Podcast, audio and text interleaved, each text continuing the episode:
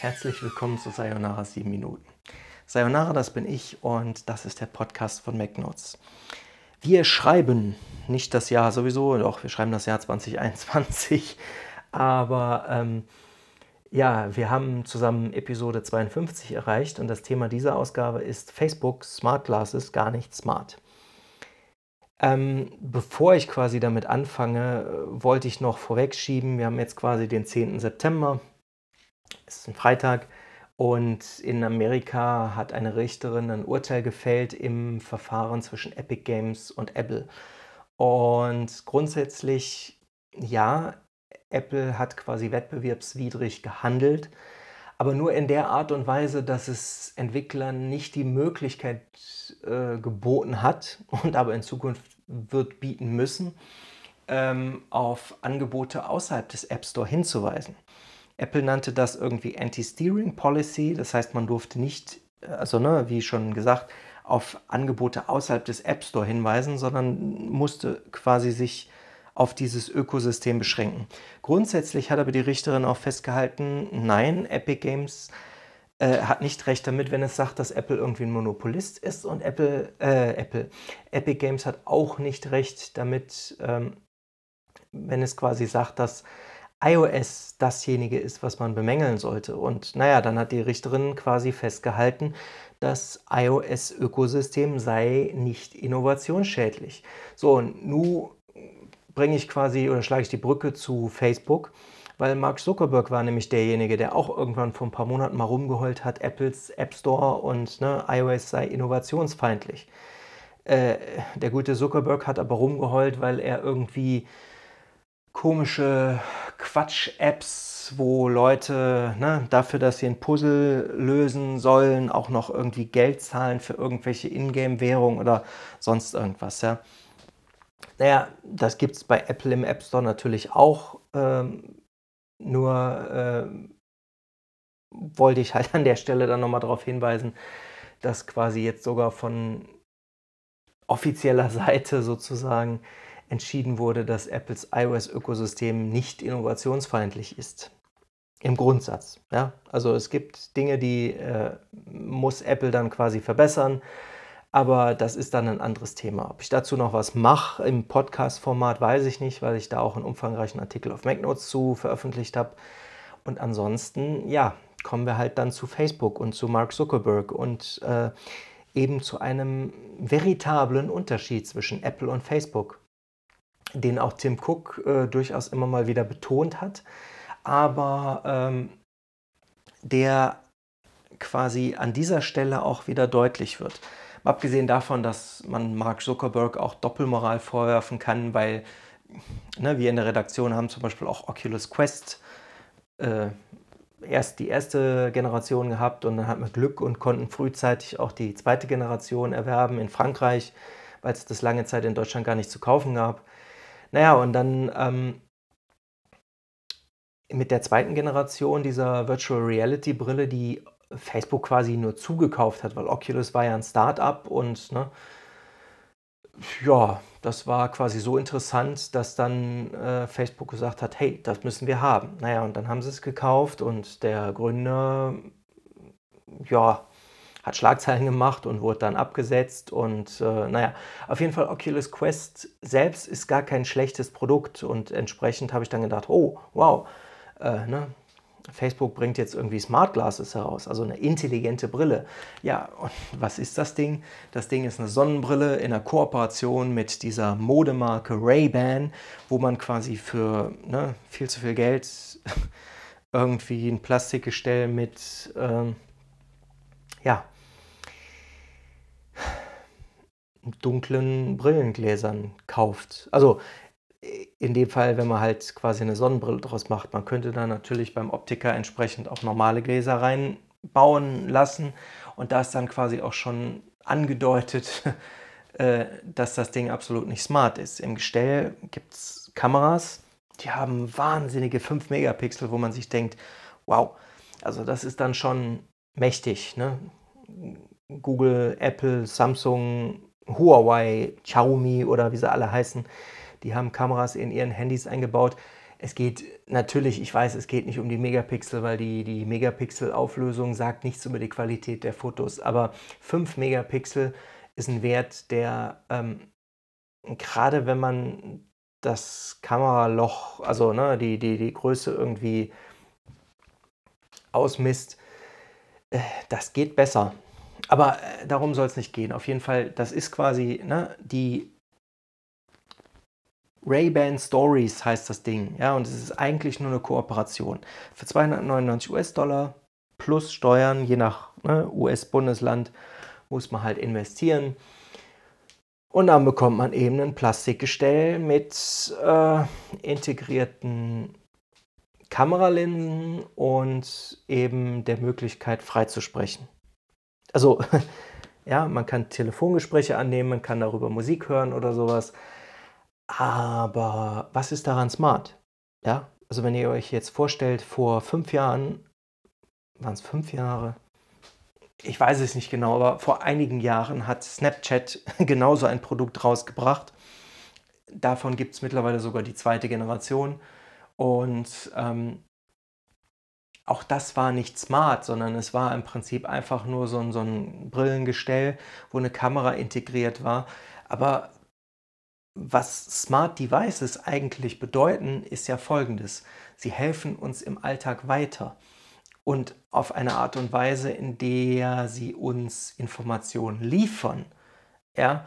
Und nun könnte man sagen, indem man jetzt quasi mit dem Ding irgendwie äh, Fotos machen kann oder Videos aufzeichnen, hilft es uns. Aber äh, Digitalkameras gibt es schon länger, ja, und mit denen konnte man auch vorher schon Fotos oder Videos aufzeichnen. Und Smartphones sind dazu genauso gut geeignet, im Prinzip wie so eine Art Sonnenbrille, ja.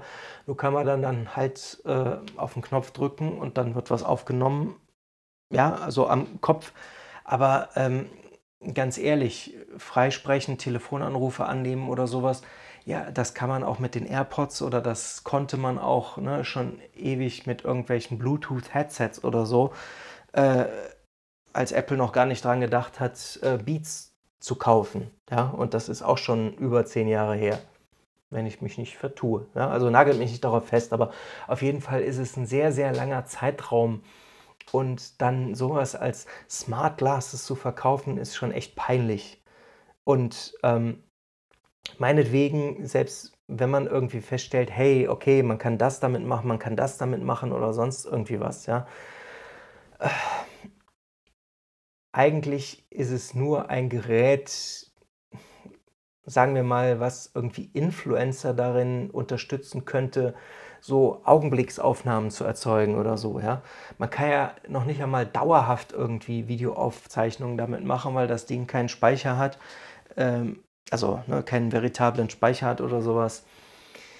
Äh, dann gibt es da so eine Funzel, die an dem Ding angebaut ist, so ein LED-Licht, ja, aber ihr kennt das von diesen 20 Euro, äh, ja, Videokameras, die man sich für einen Computer kaufen kann, ja da macht ihr dann die LED an und denkt, jo, und äh, was war jetzt? Ne? Also das macht quasi keinen Unterschied. Also wenn man da das LED-Licht anmacht, klar, wenn man über einer Buchseite hängt mit dem Gesicht direkt darüber, dann dürfte es wahrscheinlich was bringen. Aber dafür ist dann auch die Akkulaufzeit von dem Ganzen nicht wirklich toll. Wenn man dann in der Dunkelheit steht und man möchte gerne ein Foto oder ein Video machen, dann bringt einem das herzlich wenig. Ja? Äh, gerade nicht noch mit einer Sonnenbrille. Naja, und ähm, mal abgesehen davon, dass ich jetzt quasi die ganze Zeit über dieses Produkt gelästert habe, fällt mir dann so im Großen und Ganzen eben auch etwas daran auf. Also Apple hat so ein Produkt nicht rausgebracht, so wie, weiß ich nicht, ähm, Samsung zum Beispiel so ein Club-Handy schon rausgebracht hat, ja, oder so ein, äh, den, den Stylus schon eine ganze Weile auf dem Smartphone hat, ja. Äh, Apple aber eigentlich nur auf dem iPad. Und Apple hat viele Produkte in der Vergangenheit rausgebracht, zumindest in den beiden Zeiten von Steve Jobs und auch in der Zeit dann von Tim Cook. Ähm, da gab es halt ein paar Jahre, wo Apple einfach irgendwelche Produkte rausgebracht hat unter diesem ehemaligen Pepsi-Manager, den Steve Jobs zur Firma gebracht hat.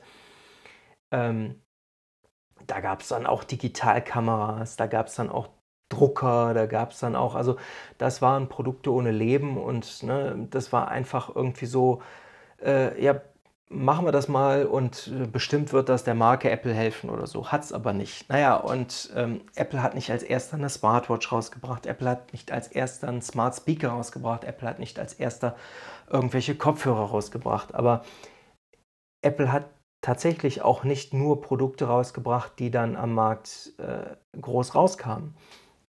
Nur wenn Apple Produkte rausgebracht hat, dann hat es versucht, und noch einmal, Ne, ich spreche jetzt auf die Zeit von Tim Cook e-, erste ne, Ägide, dann Tim, ach, Tim Cook sage ich, Steve Jobs erste Ägide, Steve Jobs zweite Ägide und dann ne, die Zeit jetzt mit Tim Cook.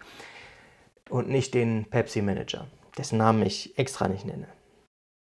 He who does not, uh, shall not be named oder irgendwie so, ne? kennt er ja aus Harry Potter. Da darf man ja den Namen Voldemort habe ich jetzt doch gesagt, äh, halt nicht nennen. Auf jeden Fall, das fällt mir halt so spontan ein. Apple arbeitet auch an irgendwelchen Virtual Reality oder Augmented Reality Produkten. Und selbst äh, Google Glass, was ja jetzt im Prinzip so ein bisschen auf die Business-Schiene abgegangen ist, also das Produkt gibt es noch, selbst wenn wir davon nicht mehr viel hören. Nur ähm, im privaten Umfeld hat man dann irgendwann festgestellt, okay, es ist jetzt nicht so massentauglich und es führt zu Problemen, weil tatsächlich in den USA dann irgendwie Polizisten Leute aus dem Kino gezerrt haben, als sie mit so einem Google Glass da saßen. Nur ähm, das war tatsächlich smart, weil man da als Nutzer quasi auf dem Auge irgendwie Zusatzinformationen wahrnehmen konnte. Die wurden einem dann angezeigt über so ein Prisma, was mit so einem Mikro Dingsbums äh, na, wie heißt das Ding? Äh, Beamer oder sowas, ne? also so mit einer Reflexion da irgendwie gearbeitet haben und wo man dann eben ja, Zusatzinformationen erhalten hat. Ja? Ich weiß jetzt nicht, ob es dann vielleicht sogar eine Kooperation mit irgendwelchen Herstellern geben wird, wo man vielleicht sagt, okay, du gehst jetzt mit diesen Ray-Ban Glasses, ja, super cool, in irgendein Museum und dann läuft da auf einmal so eine Audiospur ab, wo du dann hörst, was für ein Museumsstück da gerade vor dir steht oder sowas. Das könnte natürlich sein. Aber das ist quasi nicht die Idee dahinter, sondern das ist einfach irgendwie ein cooles Gadget und ähm, naja, ich bin gespannt, wie es dann in der freien Wildbahn funktioniert. Ray-Ban ist eine sehr, sehr bekannte Marke. Das ist dann natürlich so ein Marketing-Stand für Facebook, aber smart sind diese Dinger absolut nicht. Ja, also zum Musik hören tue ich mir dann Kopfhörer rein. Die haben auch eine viel bessere Audioqualität als dann diese Smart Glasses. Natürlich sehen die nicht danach aus, als hätte man jetzt Kopfhörer drin. Ja. Nur äh, will ich jetzt Musik hören oder möchte ich den Leuten lauschen? Und ähm, beides zu versuchen wird schon schwierig. Es gibt ja auch Leute, die dann sagen, pass auf, zieh mal deine Sonnenbrille ab, ansonsten führe ich kein Gespräch mit dir. Weil ne, eine Sonnenbrille ist ja sowas wie, äh, naja, wie soll ich sagen, identitätsverhindernd, weil man demjenigen oder dem Gegenüber halt nicht in die Augen gucken kann. Und das ist äh, schon irgendwo ein Problem, wenn man auf persönlicher Ebene miteinander äh, kommuniziert. Naja, und äh, was soll ich sagen? Ich habe eigentlich alles gesagt. Ich finde persönlich, die äh, Ray-Ban Stories sind nicht äh, wirklich smart und ihr könnt euch vielleicht auch selbst eine Meinung bilden. Ich werde die entsprechenden Hinweise und Videos oder irgendwie so in dem Podcast-Artikel unterbringen. Ansonsten war es das für diese Episode. Ich sage danke und wir freuen uns gemeinsam auf das Apple-Event am 14. September. Vielen Dank fürs Zuhören und bis zum nächsten Mal.